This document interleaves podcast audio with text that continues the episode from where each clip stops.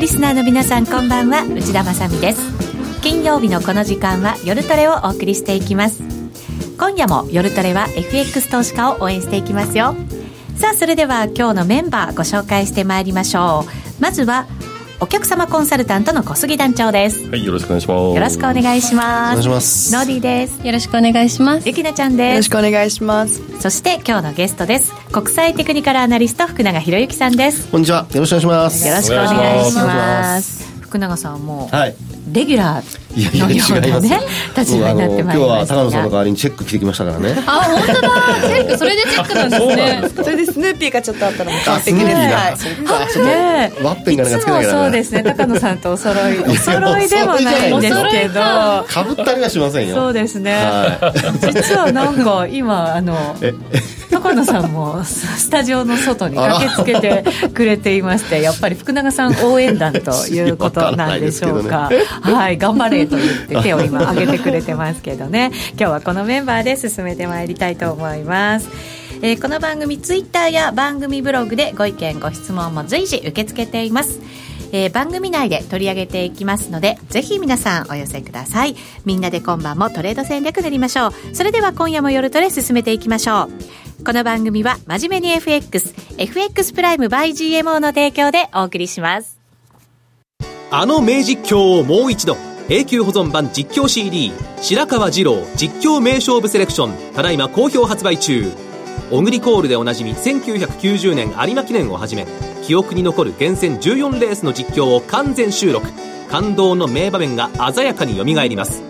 鈴木よしこさんとのスペシャルトークも収録してお値段は税込2000円。送料が別途かかります。お求めお問い合わせはラジオ日経ネットショップサウンロードまで。グローバルヘルスカフェ。途上国へ赴き医療システム全体の向上を目指すグローバルヘルス。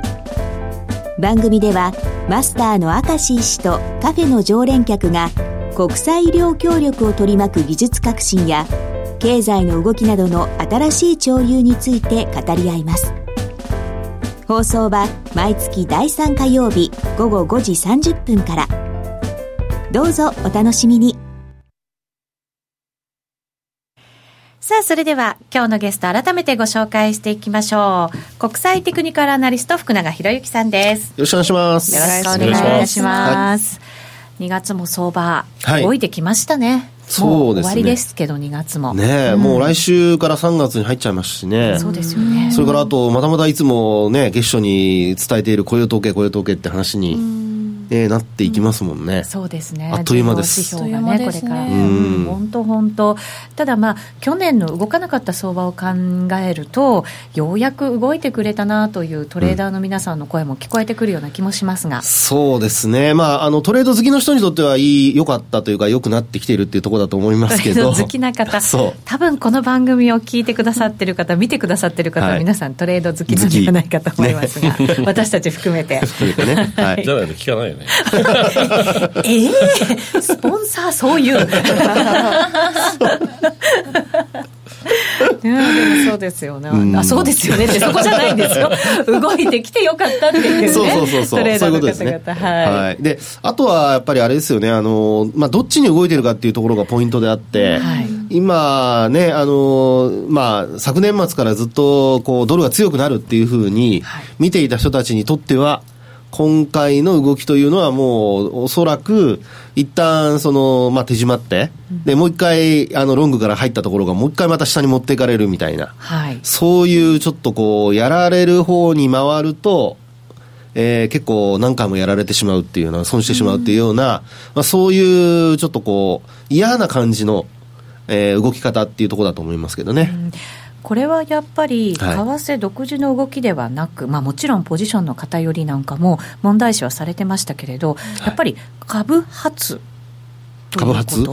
いや、これはですね、株発ではないような気がするんですけどね、あの、そもそもそのドル円のあの2月のこの下落が始まったっていうのは、あの1月の下旬からあの日銀のね、えーまあ、量的緩和のい、まあ、一部として、あの、超長期国債のあの、入札なんかをやったりしてますけど、まあ、それの減額から始まってるんですよね。はい。ですから、あの、株安はその後に起こってるんですけど、ニューヨークダウンは下落したりとか起こってるんですけど、一つにはその、やっぱり長期金利の変動が、あの、きっかけになって、で、あの、まあ、要はドル円で見た場合の、えードルの下落につながったと。で、あともう一つはやはりユーロドルで見た場合のユーロの強さがはい思った以上に、あの、やっぱりユーロを持ち上げていったっていうところがあるので、ええまあ、そこでもやはり、あの、まあ、ドルが、あの、各国の通貨ペアで見た場合にですね、一番強くなるだろうっていうふうに見てた人たちにとっては、これもやっぱり、あの、ちょっと目論み違いになってしまって、で、ユーロドルでも持ち上げられてしまって、結果的には、あの、まあ、売らされる羽目になってしまったと。はい。このダブルパンチのおかげでですね、えードル円のこの上値の重たさというのが、まあ、特にこう今も続いているんではないかなというふうには思いますけどね。え結局昨年のその、おレンジの加減ええ。107円30銭台にあったものを、はい。今でも下回って推移ということになりますからそうですレンジを切り下げてしまったということになりますよね。そういうことになりますよね。それだと105円台も一回つけましたけど、その後の戻しが鈍いじゃないですか。はい、はいね、108円前後まで行きましたけど、まあ、そこから結果的にまたあの106円台に今戻ってきちゃってますから、これがさっきお話しした嫌なあの下げ方というパターンになってると思うんですよね。ですので、この流れが、あのまあ、この流れを断ち切るためにはですよ、これやっぱりどっかで一気にドーンと上がっていってですね、あの一方通行にならないと、はい。おそらく、このじわじわとなんていうんでしょう、戻ったら売り物が出て、戻ったら売り物が出てっていう、こういうその動きが続くんではないかなという。戻り売りに押されてしまってなかなか上がることができないとであのまあ、ドルのポジションもなかなか減らないというね。はい。そういう状況が、まあ、今ちょっとできつつあるのではないかということで、ちょっとやっぱりドル円に関しては注意した方がいいかなというふうには思いますけどね。まだき頭をドル売りの方向に切り替えるっていう段階では福永さんの中ではないですか？ドル売りに切り替えるっていうよりも、おーそうですね、まあ、今のところはドルがこう弱い状況なわけですから、まあ、今からあの戻ったところでやっぱドル売りするっていうのはいいと思いますけどね。あな下値をこうさらに売っていくっていううんことではない売っていくということかな？あのそうそう、売っていくっていうのはちょっとリスクありますけど、はい戻ってきたところで上値が重たいっていう時にはゆあのドルを売るっていうのは僕は OK だと思いますけどね。ドル売りっていうよりか円買いですかねうん、そうそうそうそうそう、円買いですね。まあ、ドル売り円買いのポジションを持つ分には、あの、まだ今のところはまだ間に合うかなと。戻ったら？戻ったら売る。それは今のその上値の重さだったり、はい。ポジションの偏りだったり、はい。テクニカル的だったり、はい。い、ろんなまえー要素が。まあ、要素はもうすべてですね、今、内田さんの話してくれた要素は。で、特にその売買タイミングっていうふうに考えた場合には、もう移動平均線、まあ僕は平滑移動平均線でよく見てますけど、はい。あの平滑移動平均線の冷やしなんかで見ると、もう綺麗にあの、やっぱり止まってますからね、移動平均線のところで。ええなので、あの基本はやっぱり107円のさっき内田さんの話にあった水準を、はい一旦もう割り込んで、そこから、あの昨日、一昨日戻したんですけど、あ、はい、結果そこで値を保つことができずにもう一回落ちてきてるんですよね。108円いけなかったですもんね。ね。なのでですね、これがやっぱり結構やっぱりなんでしょうポジションを期待して持ってる人たちのダメ押しになってる可能性はあるんですよね。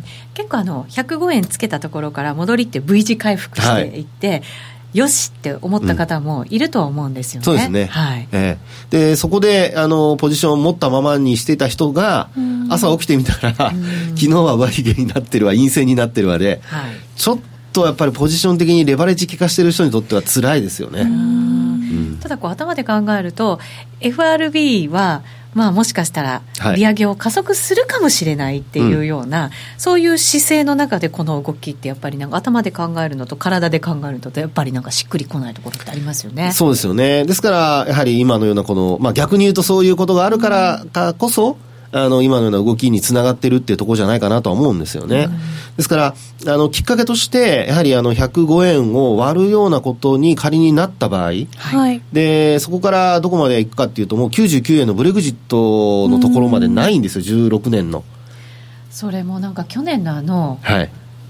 去年？一昨年？一昨年。のトランプ大統領誕生の時のうん。ぐーって上がってったあれもすべてなかったことになるってそうそう、ことですよね。そういうことになっちゃいますね。あの一瞬つけたあの90円台も一瞬で割り。そう。あの、相場の世界って本当に、相場って言っていいのかあれですけど、株の世界も株、為替の世界もおそらく同じだと思うんですけど、もうあの、最後の最後まで我慢してる人たちが、ギブアップしないと、その流れって止まらないことが多いんですよね。だからそこがすごく速くなるわけですよね、速度がね、速度が速くなってねはいしかもこうさっき内田さんがおっしゃったように、まあ、アメリカはちょ金利利上げもするかもしれないしみたいな期待がまだまだたくさんある状態だとそこはしご外された時はもう本当に早いですもんね。そうだと思います。で、ロスカット巻き込んでとかね。んっていう風な形になりかねないので、やっぱり今はそういうその中長期の見方で、はいえードル高につながるだろうっていうふうには見てても、目先的にはもうやっぱりショート目線でいかないと、やっぱ取れないマーケットになってるってとこなんじゃないですかね。ええなかなかね、難しいですよね、だからだからこそテクニカルに忠実に、こう私たちはトレードをしていくべき。その方がいいと思います。時だということですよねええでトレンドフォロー型でやる方がいいのではないかなと思いますけどね。はいはい。さあ、そのトレンド、はい。福永さんはもちろん下方向でね、ドル円見てらっしゃるんじゃないかと思いますし、下方で見てますね。もしかしたら株の方もそう見てらっしゃるんじゃないかなと株は思うんですけど。ね、でも実、違うんですよ。お違います。チャート的には、ここ数日間ってほとっても似てるような動きじゃないですか。ところがですね、ええさっきの内田さんの話になったトランプラリーあるじゃないですか。はいあれ、2016年の11月ね、で、11月の11日が週末だったんですけど、そこを100として、あの、為替とか株とか、あの、指数化したチャートを作ってみたんですよ。はい。そうするとですね、えー株と為替では明らかに、えーまあ、水準がもう違ってるんですよね。うん。あの、要は、あの、え、えー為替の方は、えーっと、その、トランプラリーが始まったところ、その時の水準って106円の70、えー、80銭台かな。106円の。はい。正確には確か84銭だと思うんですけどね。はいで、そこから今の水準比較してみると、ほぼ横ばいじゃないですか。ああ確かに ね。はいでも株価ってその当時って1万7000円か8000円台なんですよ。ああ、全然違うんですね。なのでですね、これはまあ、あの、よく僕がお話しする中で、株と為替をね、あの、同じようにこう、まあ、伝える方もいらっしゃるんですけど、株に関してはやっぱ業績があるので、はい。まあ、企業価値っていうところが今回上がっているので、まあ、基本的には、あの、日経平均なんかはですね、これトピックスも同じですけども、あの、連全然連動してないんですよ。ですから外国人がよく言うそのドル建てのあの日経平均株価だとか、あるいはトピックスを見た場合、もうどんどんどんどん右肩上がりで上がってるってことになるんですよ。円高になって、なおかつ株価も上がってるから。あ両方レバレッジを効かせてやると、両方でもう取れちゃうっていう、そういう美味しいマーケットなわけですね。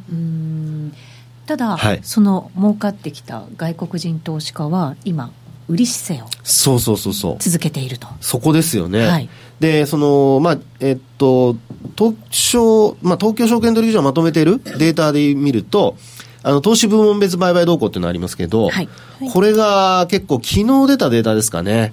あの、まあ、売り越しがようやくちょっと減ってきたかなっていう感じではあるんですよね。額減りましたよ。額減りました桁変わってましたもん。ね、桁がだいぶ変わってまして、まあ、はいそれまでは1000億円、6000億とか5000億とか、なんかすごい金額でしたけど、あの、直近で見るとですね、300億ぐらいまで減ってたのかな。そうでした。はい。だから、これはもしかして止まりつつあるのかななんていううん期待も持ってしまったんですけど、そうですよね。はいあの、ちなみに、あの、いえっと、皆さんにも見るときには、先物と現物と合わせた合算で売り越しか買い越しかで見た方がいいと思うんですよね。先ほどお伝えしたのは現物。現物です、現物です。で、ちなみにですね、その、現物と先物両方で、今お話した昨日出てきたやつなんかで見るとですね、売り越し額はなんと5423億円。はい。あれ内田さんが、まあ、あるいは僕が300億円ぐらいと言ったのは、あれは現物のみでございます。先物入れたら、先物入れたら5000億円以上。かなり売ってるじゃないっていう金額ですか。そういうことなんですよ。5423億円ね。両方合わせると。ですから、結果的に、まあ今の話で言うと、やっぱり時給は、あの、悪化したまま止まってないと。その先物のだから売ってる額が結構大きいっていうことになりますよね、この先下がるだろうっていう見通しで売ってるって考えていいんですか？そこがポイントなんですよね。あの、もし本当に下がるだろうと思って売ってるんであれば、売り叩くっていうのが、あの、まあ、マーケットのこれまでの上等手段なんですよ。弱いところを。そうそう。もっと。もっと。もっと叩いて売るっていうね。で、結果的に2万円割ってもまだ売るとかね。はい。はい。だそういうふうにしたのが、ほら、ブレグジットの時まで続いた、うーん。チャイナショックから続いたあの下落じゃないですか。2万トンで952円っていうですね、2016年の5月の高値なんですけど、そこからその、おまあ、翌年の、えー6月まで、はいドカドカドカって言って2万900円台から1万5000円割れまで売ったんですよ。ね。本当にねどこまで攻めるんだっていう。な当時はそういうふうな形まで攻めたわけですよね。それを今福永さんが言ったということは、はい。今回はちょっと違うぞっていうことですよね、まあ今のところはですよね。今のところか、うん、あのまあ、なぜかというと、当時と今と違うのは、当時はですから、増益基調で、だいたいその、9えー2万トンで952円つけるまで、上昇が始まったところから見ると、だいたい40数パーセント上げてたんですよ、株価が。うんはいで、その時点で、あの、まあ、今期の業績、まあ、当時の今期の業績ね、が増益基調ということで、まあ、すでに織り込まれてた。ある程度。その率は違っても今同じような感じじゃないですか？あの、水準が全然違うんですよね。例えば PR で見ると、当時は17倍前後まで買われてたんですよ。今13倍まあでも売られてますからね。そうですね、はい。で今は株価水準上がってますよ、はい。ね、2万円超えて2万1000超えてますけど、PR で見ると13倍前後だから、だから7倍も違うんですよ、ああ、ごめんなさい、4倍も違うんですよね。はい。なんかこうでも数字を聞いてもやっぱり日本株ってどうしてもアメリカとか諸外国の株がこう転んだ時に一番割を食うというか日本の株を処分してだったりとか、なんか景気敏感株みたいな言われ方もしますそうそうそうねなんかメンタルの一番弱い みたいな。なのでなんかそういう時にこの売ってもともと下がるだろうみたいな思惑の売りに重なっちゃったりしたら、なんかとんでもないことが起こるんじゃないかと思うとなかなか手を出せないで、まあ、確かにね、あのそういうそのやっぱ不安心理っていうのは、過去ずっとそういうふうな動きがありましたから、はい。そこに関してはあの、なかなか拭い去るのは難しいとは思うんですよね。でもあの、株式市場って本当さっきお話したように、やっぱり最低限業績が良ければ、はい。売り込もうとしても、あのやっぱりあのそこで買い物が入ってくるっていう、そういうこう最低が働くようになるわけですね、最低。で、最低が、まあ、アービトラージって言いますけど、まあ、それが働くことになるので、まあ、基本的には、あの、売りが入っても、お誰かが買う。で、それが、例えば今だと日銀だったり、うん。あるいは、その年金だったり、あそうだ。っていうふうに、まあ、今なってるわけですよね。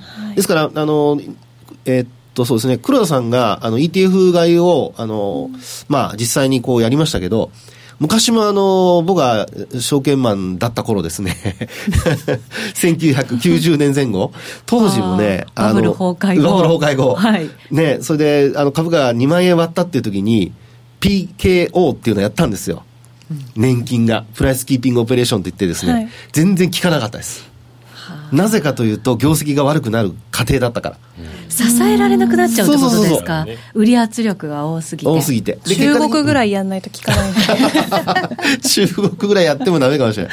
あの、本当ね、業績が悪くなるっていうふうに赤字になっていくって分かってて、誰も買わないじゃないですか。そうかそうですねそう、それを買うってことはわざわざね、売り場を作ってるようなもんなん買いですよ。支えて売らせてそうそうそうそう。やっぱりだから刺激策にならなきゃいけないわけですね、そういう本当はねことです、支えるというよりは。で、もともとベースがいい中で支えるんであれば、それはまあプラスに働くんですけど、もともともうね、やっぱりベースが悪い中で支えようとしても、それってやっぱり機能しないんですよね。無理ですよね。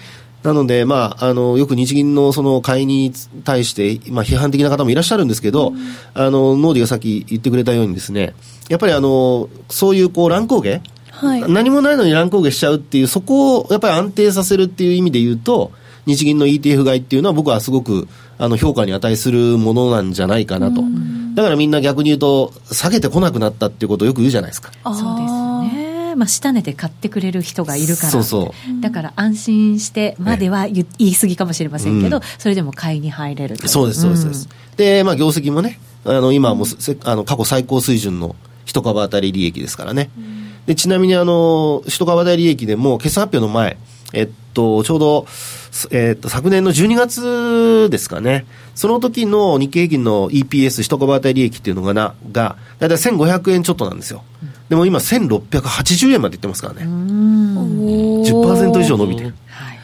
はい。すごいことでございます。為替の影響もあるんですか？為替の影響はほとんどないですね。ほとんどないですか、うん、売上高の方がやっぱりあの世界景気が回復しているということで伸びてて、企業がいっぱい稼げるようになってそうですそうです。強くなってるっていう、本業で。稼いでるってことですよね。だからこそ株が下がってきたら割安なんじゃないかっていうのは本当は意識されなきゃいけないってことそういうことです、そういうことです。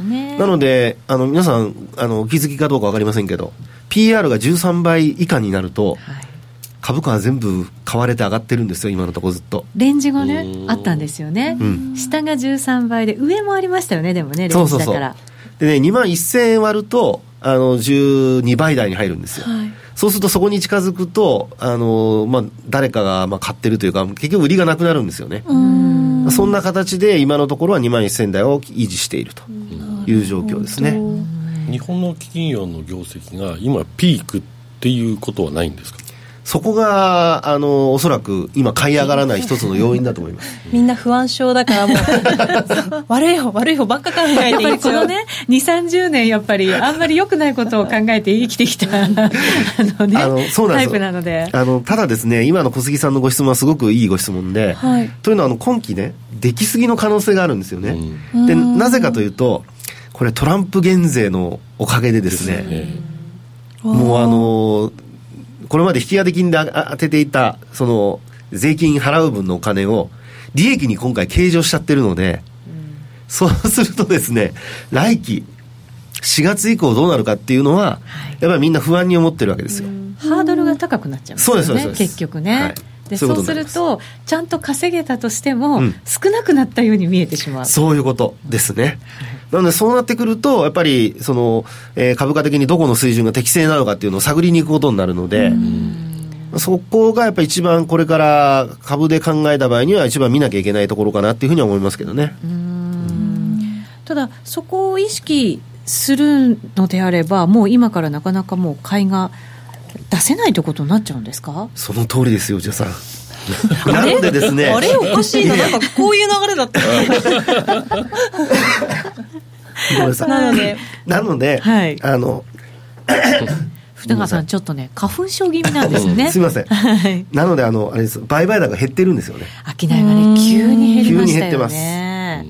これはあの、えー、っと1600円超えてきてから、はい、あのまだ3億株とか続いてたんですけど、あごめんなさい、3兆円か、はい、ね、2兆円、3兆円続いてたんですけど、トランプ減税の影響で、トヨタ、ホンダがそれぞれ、あのまあ、トヨタが、えー、トヨタというか、ホンダの方がまず1兆円超えと、はい、純利益が。うん、で、あと、ホンダも、あごめんなさい、トヨタもそれに追随する形で、えー、純利益がまあ1兆数千億円。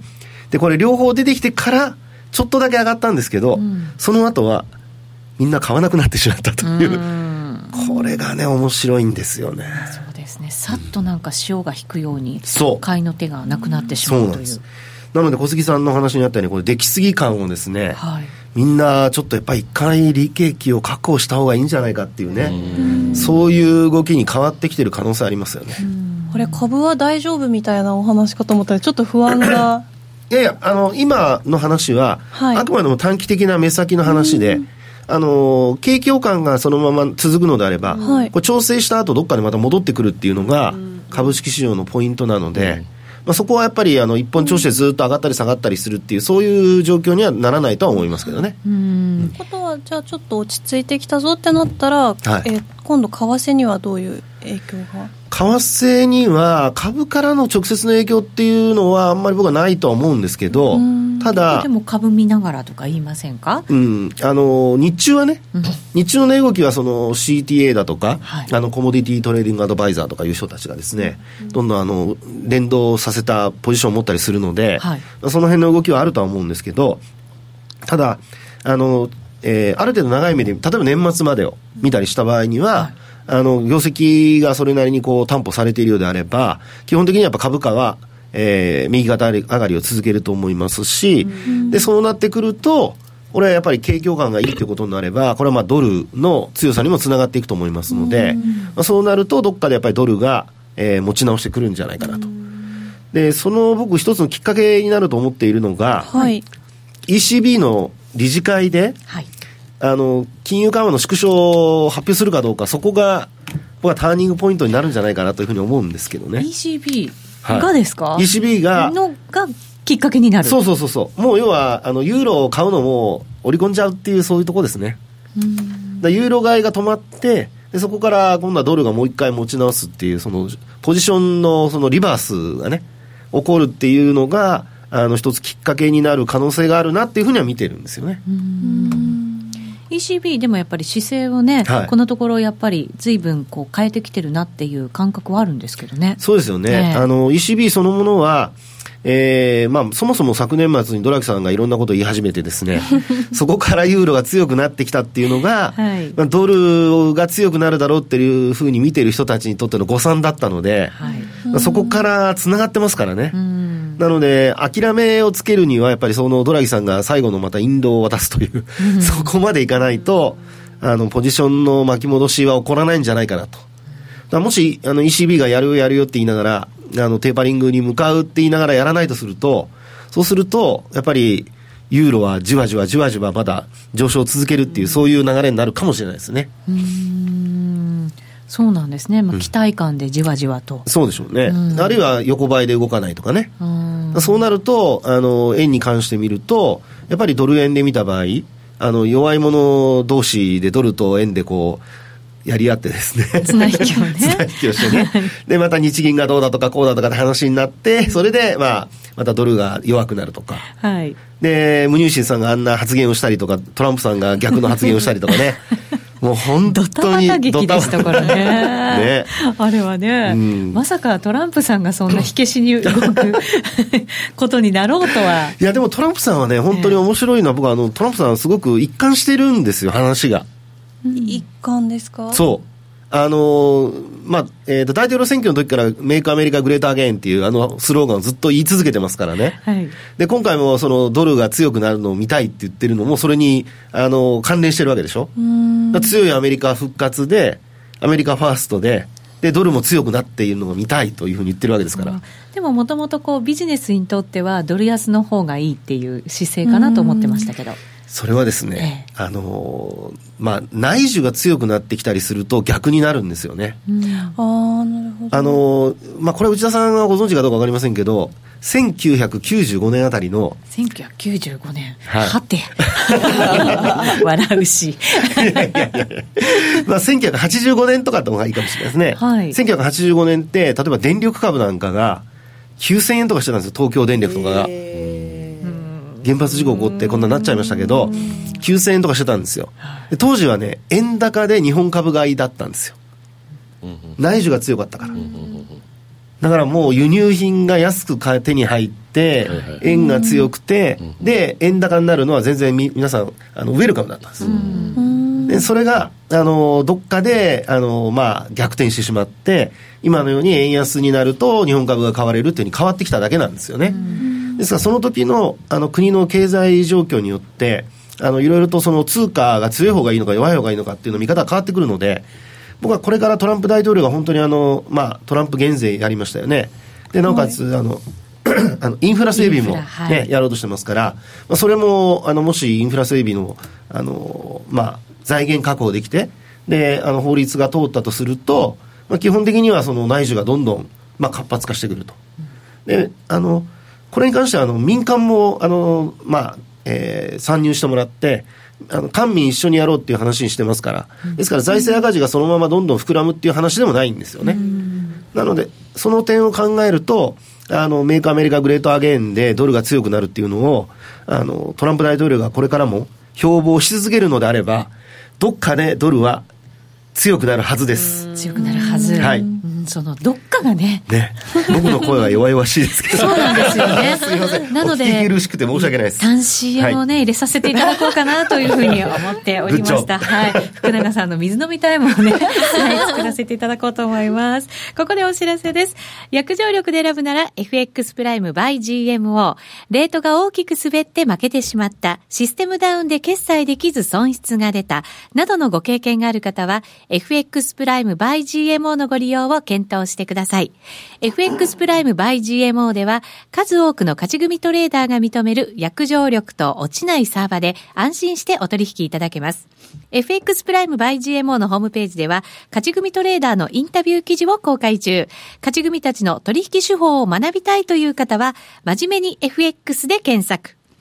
株式会社 FX プライムバイ GMO は関東財務局長金賞第259号の金融商品取引業者です。当社で取り扱う商品は価格の変動などにより投資額以上の損失が発生することがあります。取引開始にあたっては契約締結前交付書面を熟読ご理解いただいた上でご自身の判断にてお願いいたします。詳しくは契約締結前交付書面などをお読みください。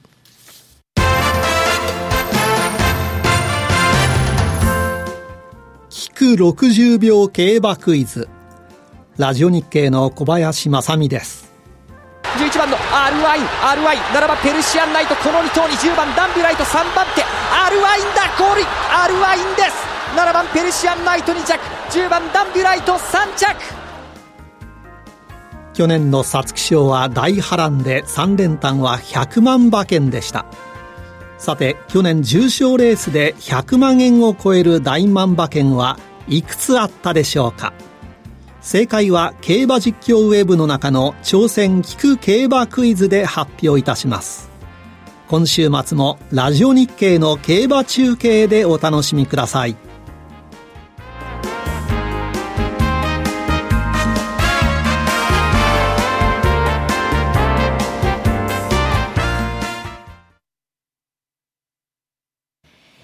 さて、現在ドル円ですが、106円73銭、74銭あたりとなっています。小杉団長、あの、先ほどのコーナーで福永さんがどっかでドルが 戻るっていうね、話がありましたけれど、今、個人投資家の方々ってどんな取引してる方が多いんですか？基本ドル円ってレンジでしばらく動いてて、107とか8買って、113とか4まで持ってれば、はい、まあどうにかまあ途中変なとこで買っても助かる、まあ、待ってれば助かる相場、はい、っていうのがずっと続いてた。そうですよね。これってあのトランプの前も実際そうだったんですよね。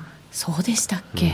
あの100円前後でガチャガチャガチャガチャやってる時、はい、ああの時もレンジで売り買い売り買いしてて、うん、相場って簡単だなって言ってる人たちが僕が会うお客さんの中に多かった。あそうなんですか、うん、でその時に僕が言ったのはこの相場どっかでもうそろそろ弾けるから。福永さんのような発言を。小杉団長が。どっちに弾けるは知らないよ。弾けることは弾ける。だから同じようなトレーディングをしてたら、うん、あの絶対痛い目にあると、うん、これみんな個人投資家みんな繰り返すんですよそうですね。で最近、まあ、目立ってきたなって思ってるのが、えー、両建てをするお客さんがちょっと目立ってきてるかな、えそれは何ですか？あのロングで持ってた人たちが一旦ショートも持つっていうことですよね、結局、ね、さっきの福永さんの話じゃないですけど、えー、えーとどっかでドルは強くなるだろうっていう期待感、はい。はい、でドルを買った理由をこう保持する理由にちょっとちょっとだけ変えてって、すり替えてって、うん、今度は目先の相場についていくっていうことで売っていく。で、どっかで我慢してて、売りで取って、えー、上がってきたら、まあ、どっかでバタ下で買って、はい。はい、どまあ、助かるべ、みたいな、いうふうに、安易に考えてる人たちが非常に多い。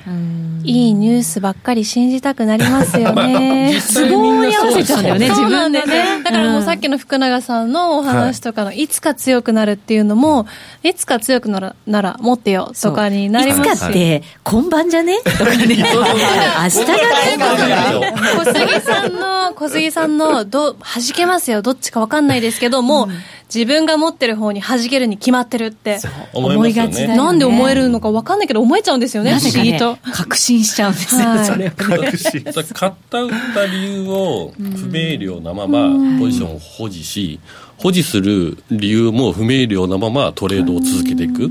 そうすると結果、目先のトレその値動きだけ追っていく。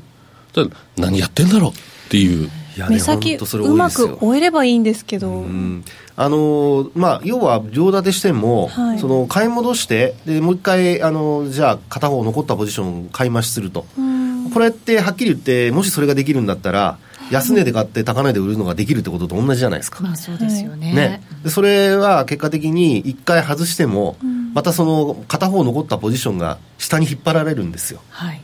でどこがあのその、まあ、天井か底かっていうのが結局わからないまま、うん、そのままあの残ったポジションに引きずられて、うん、最終的には大きくマイナスでやられるっていうパターンが両立てでは多いんですよね。ヘルシーじゃないね。使うポイントを、あの、なんて言うんだろう、便利に使えるところも絶対あると思うんです。例えばもう本当に今判断がどうしてもできないとかで、でもなんか、例えば、とにかく本当は良くないし、最初から決めておくのが一番だと思うんですけど、もう今わからないっていうのをちょっと延命するとか、はい、一旦心を落ち着ける落ち着けると メンタルのために、まあ、使うポイントもあるかもしれないんですけど基本的には一回こう損切ってもう一回入り直すだったりとか逆で入り直すと、うん、何もね 実は変わらないのにでもこう精神的にできなくてついやっちゃうみたいな。しかもツイッターにレンジ戦略ならありだとは思うがなっていうコメントもあって。戦略的だといいんですよね、はい、そうですそれはさっき小杉さんおっしゃったように、えー、やっぱりあの買う理由それから持ち続ける理由、それがちゃんとしっかりしてればそれでいいんですよ。でも今みたいにこう分からないから両立てするっていうふうになっちゃうと、これは逆の方向に持っていかれたらもうえらいことになりますよっていうそういうことですね。面白いですよ本当資金もこう見えなくなりますからね。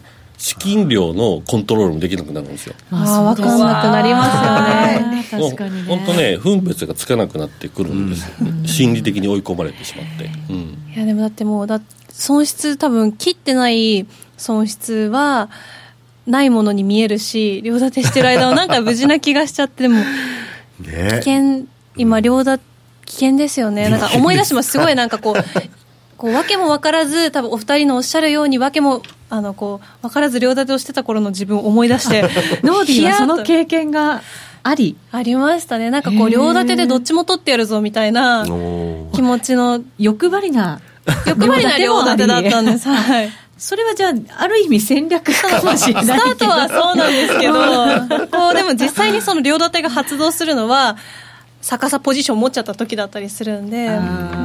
確かにね。面白くてあの両立てしても、はい、こうリグエルポジションだけをどんどん利確していくんですよね。はい、マイナスは残ったままなわけですよね。そうすると両立てが仮に50銭とか1円だったものが、利確だけを繰り返していくとこれが2円の差になり3円の差になり、4円の差になりっていうふうになっていくんですよ。そしたらもうもうもうダメです、ね、面白くないですけどね。持ってる側。ね。コメントにも戦略といっても短期で持つつもりだったポジションがいつの間にか長期ポジになってしまうのよなっていうのがあってやっぱりそれが一番の問題になるんですかね。問題です。大問題です。本当にやめなきゃダメです、それやってると本当儲かんないですよどういう使い方がうまい使い方ですか？逆に。いや両立てを？両立ては基本的にやらない方がいいですよ。まだ使おうとしているんですか？これこれ。興味が。いやいやいやいや。それは確かあの、はい、そうね。やっぱり両立てはどんな時でもやっぱやらない方がいいですね。なんで両立てっていう機能があるんですか？やってしまいたくなっちゃう。いいツッコミだよねそれね。そうだよね。確かに確かに。いやでもだからね。うん片方のずつのポジションは持ってもいいわけだから、それがたまたま両方できたっていうだけでしょ。うだから、それ制約かけるってことになると、これ逆にポジション作れなくなっちゃう可能性ありますね。昔は海外の,、まあ、あの会社だと,、えーと、反対ポジション持てないっていう会社は多かったと思うんですけど、え日本の場合それは普通にこう先物の時代から普通にあった機能なんで、うん、昔はそれをうまくこう営業マンが使って、顧客を騙すみたいな、うん、痛い痛い。まあでもそういう時はやっぱり損がある方をしっかり切ってそうです。でそれで新たに戦略を練り直す、う。ん、もうリセットしないと、はい、やっぱりいつまでも引きずっていっちゃうとダメですよね、ええ結局切る羽目になることの方が多いような、ね、その通りその通りです。その通りです。しかも損がものすごい膨らんだ後に。そういうことです、うん、結果的にねそのプラスマイナスど両方同時にあの、まあ、返済しない限り、はい、どっちか一方プラスだけ残すとかマイナスだけ残すってことはほとんどできないんですよ。で、どちらかというと、さっきの小関さんの話の利確の方だけ先にやりますから、そうなんですよね。損失の方だけが、やっぱり最終的には多くなっちゃう。うんそれは、あの、100で終えるのか、300までいくのか、あるいは50で止められるのか、最初は50でその両方フィックスしたとしてもですよ、その後それを繰り返していくうちに300まで損が膨らむとかね、そういうふうに本当になっちゃうので、もうこれだけは本当にやめた方がいいです。はい。ということですね、まあ、ドルがもしかしたら大きく上がる可能性も秘めているという話もね、いただきましたが、それが今日ではないということ ではありますけれど、どうでしょう、はい、まもなくもう3月相場ということになるわけですけれど、はい、3月は何かこう、イベント的なもので注目されてたりとかするっていうのはありますか、そういうきっかけになりそうなもの。3月は金融政策が各国あるじゃないですか。はい、ありますね。ね。はい。まあ、毎月ね。毎月。まあ、2月はなかったんですよ。あ、まあ、そうですね。はい。で、あの、えっ、ー、と、まあ、さっきお話した ECB がどういうふうに反応するかですね。はい。まずは ECB。僕は ECB をやっぱり毎回見とく必要があるのかなと思ってますけど、うん、で、あとパウエルさんが来週議会証言でしたっけ？はい。ね。なので、その議会証言で何を話すかっていうのも、やっぱりあの、マーケットはまあ注目してると思いますし、イエレンさんの時でしたかね。あの、就任してすぐの時にも、やっぱりちょっとマーケットの洗礼を浴びましたからね。浴びました。ね。まあ、どの議長もね、洗礼を浴びるっていう、なんか恒例行事のようになってるらしいんですけど、そうですね、えー、試されるんですかね、その手腕を。ね、ですから今回もあの、まあ、イエレンさんが2月で、あの、もう任期満了になって、えー、パウエルさんに代わるっていうところで、まあ、言ってみれば、そのクラッシュがパンと株式市場も起こったっていうね、まあ、そういう状況なので、まあ、やっぱり狙いやすいというか、やっぱり試しやすいところっていう時期なんでしょうかね。うん、まあ、そうかもしれない。仕掛けやすいんでしょうね、はい、きっとね。そうでしょうね。えー、ですから、まあ、やっぱりそういう意味で考えると、あの、そこを無事に通過すればですよ。はい、ひょっとしたら、ね、またいろいろ、今度はポジティブないろんな話題が出てくる可能性はありますけどね。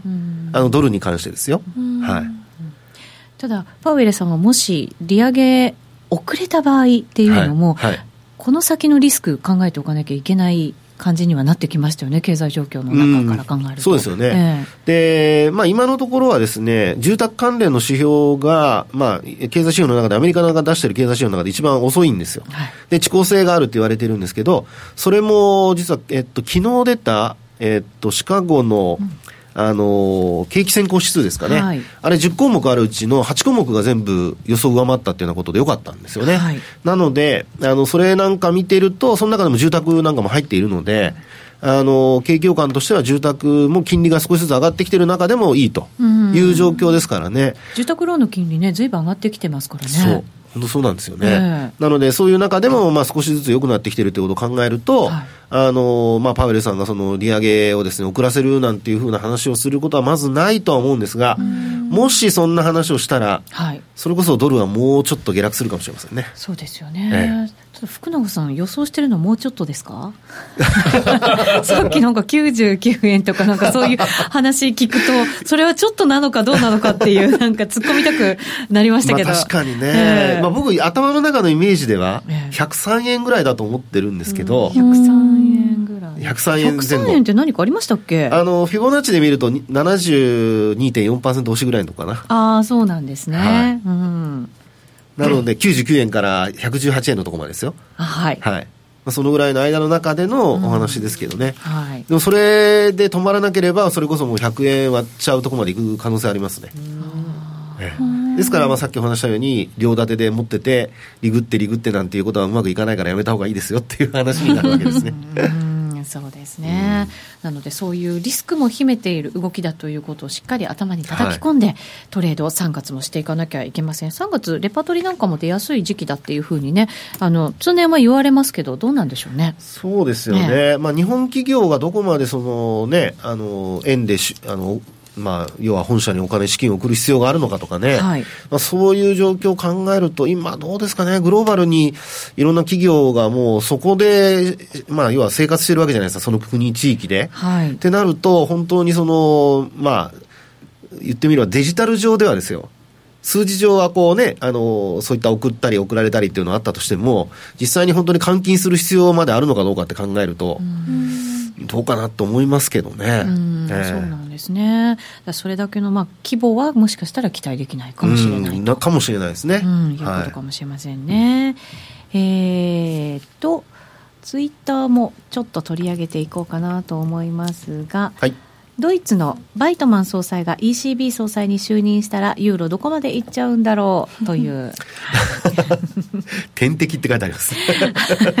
本当そうですね、はい、ドイツっていうとねやっぱり歴史的にねやっぱりこう厳しいというなんかこう。財政規律に厳しい国ですからね。そうなんですよね、はい、ただあのドイツだけじゃなくて他の国々もユーロの場合はこう良くなってきてるなっていう感じが、ね、最近はあるんじゃないですか、ずいぶん。いや、本当そうですよね。えー、あの、まあ、ギリシャに対するその支援、はい、これがもう話題にならなくなってきましたよね。そうですね。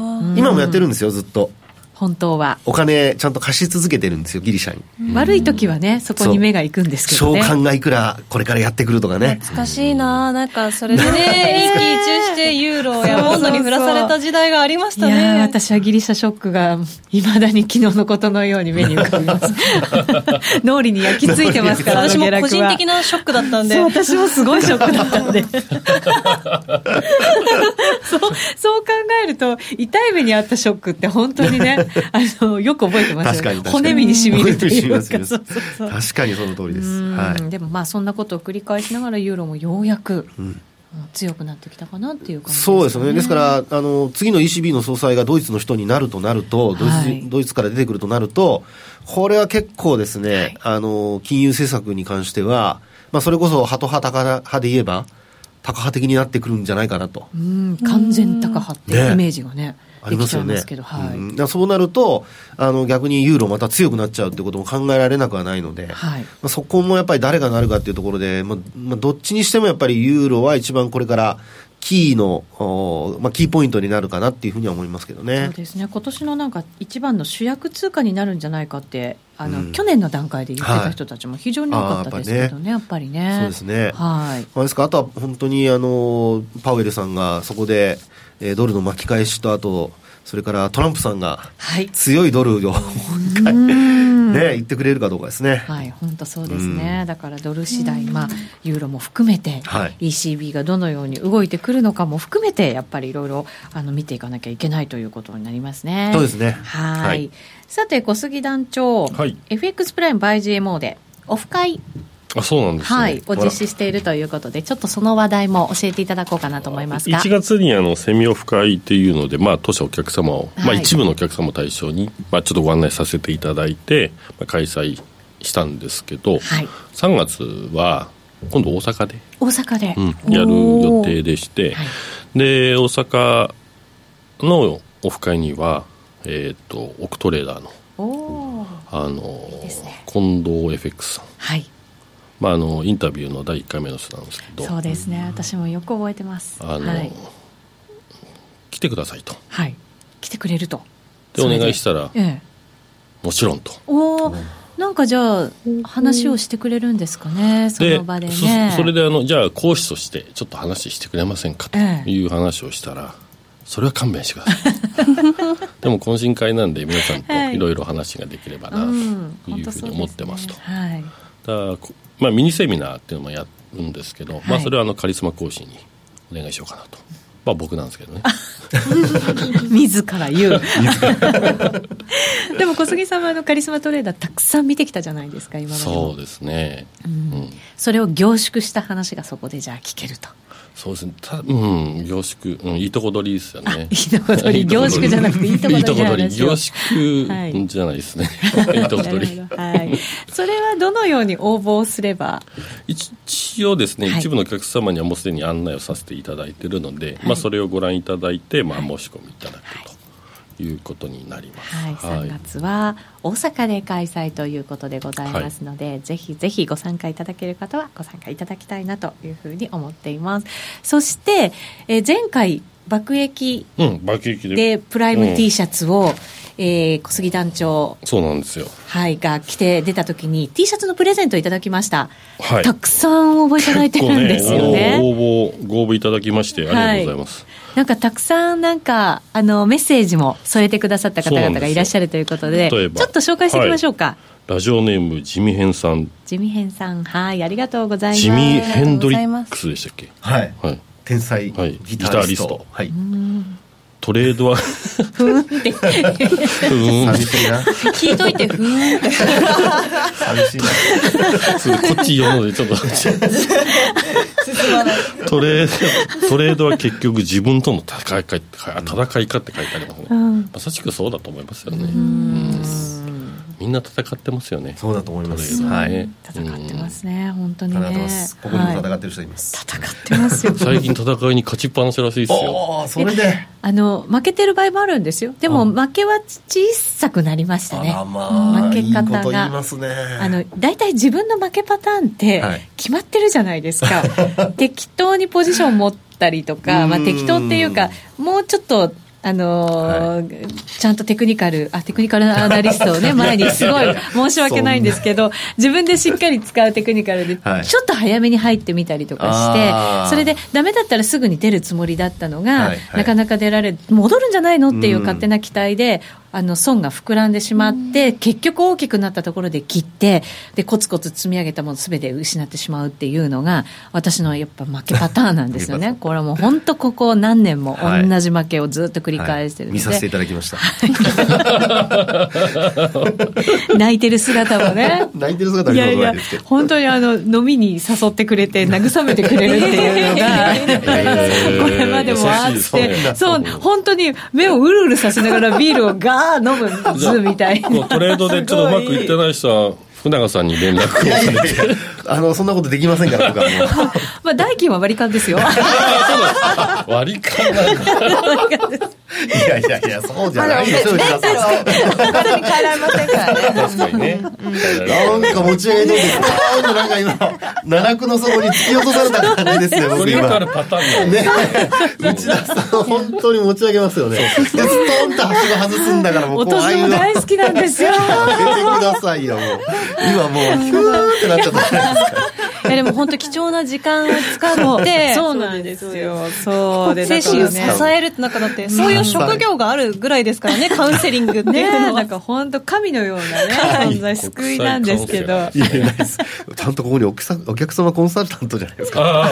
小杉団長がね。ね。小杉団長も落としますからね私 本当に雑に落としてきますからねしかもね。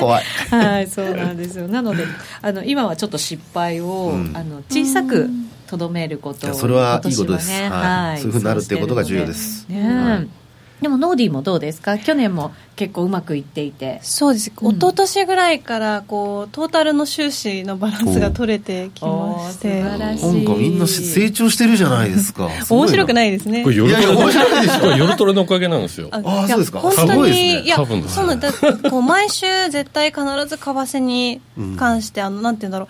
人に話す機会というか人の話を聞く機会はもちろんなんですけど自分が考えたことを何かでこう話す機会っていうのがあるとだいぶこうなんかトレードしてる時に意識するんですよね。うん。だからそういうのもなんかこう自分がしてるトレードの一つ一つを意識する。それ大事ですよね。あとでももう一個は、あのトレードバトルをしない。これすっごい大事だと思ってあの自分で下手に目標を決めたりとか。でトレードバトルいや楽しいんですよやるの自体はただ自分のなんかこう、本トレードの方をなんかこうバトル的なというか人に見せてもいいものにするぞと思うとん。気も張るしそれがうまくいく時もあるんですけどどっかでこうねここはいいとこ見せるぞとか欲が出たりして。うん。あ欲がダメってやつですね。そうそう。それは一番禁物です。ね確かに。内田さんもねもうなんか人生達観しちゃったぐらいトレードをね頑張りますもんね。最近なんか褒められるんですね。福永さんにね。大人になったねって。言って最近ってまた言ってるでしょまた。結構大人ですけどね。十分すぎるグリーディーですよね。いやいやいやノーコメントでもテクニカルアナリストから見るトレードが成功するはい。なんか肝みたいなものってどういうところだと福永さんいやは考えてるん僕ですか？はもう複雑なことは捨てた方がいいと思いますけどね。複雑なことはやらないはい捨ててしまう,、もう本当にあのシンプルに、はいあのエントリーのタイミングとトレンドを見るだけ、もうその2つで十分だと思いますけどああの、はい、テクニカル見てると、まあ、本当は確実性が高まった時に入った方がいいとか、そう、ねはい、そう言いますけど、ええ、やっぱり実際にトレードしてると、はい、少しでも先に入りたいっていうあの意識って、どのトレーダーもあるんじゃないかなと思ったりもするんですよね。確かにね。はい、でそのえー、例えば一歩、あるいは半歩早くって言ったときに、どこが半歩なのか一歩なのかって、そこってちゃんと見極めができてればいいですけど、そこが曖昧なまま半歩なのか一歩なのか、実は全然違ってたりなんていうのもありますからね。ちなみにそれを見抜けるテクニカル指標はないんですか、テクニカル指標を見てそれを決めるわけですから、それを見抜くテクニカル指標はないですよ。ああ、ないんですね。そうです。だからその使ってるテクニカル指標で、これがこうなったら、あとじゃあ、あと3秒進んだらどうなるんだっていうエントリーのタイミングになるのかどうかっていうのが読めるかどうかですよ。そういうのがやっぱりあのオシレーター系のテクニカル指標を使うときにはすごく重要ですよね。はい、今までなんかこう福永さんが実際に使っているテクニカルはどんなものなのか、はい、一番信頼しているものは何なのかってあんまり聞いたことがなかったような気がするんですよね。いやあんまり言うと語弊がある そうなんですか。どれにも平等でありたいと。いやあのね、はい、これはあのまあさっきお話しした複雑なものを避けるっていうのはまず前提なんですけど。うんうんはいあの僕は一番いいのは組み合わせだと思ってるんですよ。組み合わせ、うん、トレンド系とお尻だけの組み合わせ。相性のいい組み合わせっていうことなんですか、ね、そうですね、相性、それからあとトレンドがあの分かりやすい、うん、でなおかつエントリーがしやすい、その2つの組み合わせだと思うんですよね。うん、あとあの、トレンドが出てる時に使うトレンド系と、そうでない時のトレンド系っていうのもまたあるので、はい、そういうその場面場面、局面局面で組み合わせをこうスイッチングしていくっていうのが、うん、僕的には僕の理想的なテクニカルの使い方なんですね。その時の値動き、はい、まあもちろんトレンドあるなしによって見るテクニカルは変えるべきだと。えー、変わってなければいいんですけど、変わってるか変わってないかの確認をするために、実は僕はあの、ほとんどのテクニカル資料を見てますよ。毎日？毎日。ちなみにおいくつぐらい？僕の年ですか？年、ね、今更聞いてもね。ね、はい、いやでも本当にあの最低でもトレンド系何個見てるかな？1234 5個ぐらい見てますね。であとオシレーター系もやっぱ5個だから10個ぐらい。で10個でなおかつそれぞれの組み合わせを見ているので、はい、だからそれで見ると本当にあの数的には560ぐらいのあの組み合わせを見てるんじゃないですかね。へえそんなに見てるんです、ね、僕は見てます。なんか20個目ぐらいいや10個目ぐらいで飽きちゃいそう。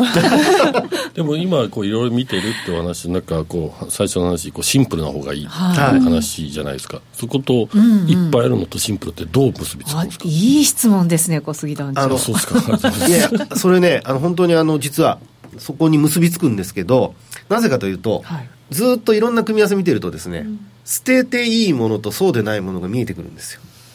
こういう時には、これは、あ、これやっぱりダメなんだ。これはダメなんだ、ダメなんだって思うと、うん、もうそれも外していくわけですね。この組み合わせ、今合ってないなんかあって、それを捨てれるんですね。捨てることになる。それは相場に合ってなかったら捨てるけれども、それが合う相場ももちろん来るわけですよね。はい、そうそう。だから常にこう同じように見てるんですけど、えー、でも僕はあのよく、そうですね、強いトレンドが出てる時には、はいボリンジャーバンドをメインで使うんですよ。バンドウォークバンドウォークを。これをメインで見るんですね。で、それに加えて、オシレーター系の指標っていうのは、逆に言うとこれもあの、まあ、売りのタイミングっていうので、売りシグナルがどんどん出てくるので、はい、そういう時にはそれも捨てちゃいますよね。そういうふうなことを、はい、あのすぐに判断できるようにするために毎回ずっとこう、まあ、舐めるように見て、であこの時にはやっぱりあの機能しないからダメねっていうことで捨てちゃうとか。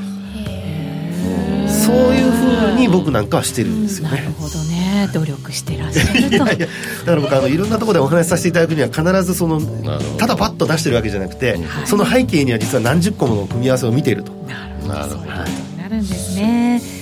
さてそろそろ番組もお別れのお時間となりました。今日はユーストリーム延長配信は行いませんのでぜひ皆さん素敵な夜をお過ごしいただきたいと思います。この番組は真面目に FXFX プライム by GMO の提供でお送りしました。それでは皆さんさようなら。さようなら。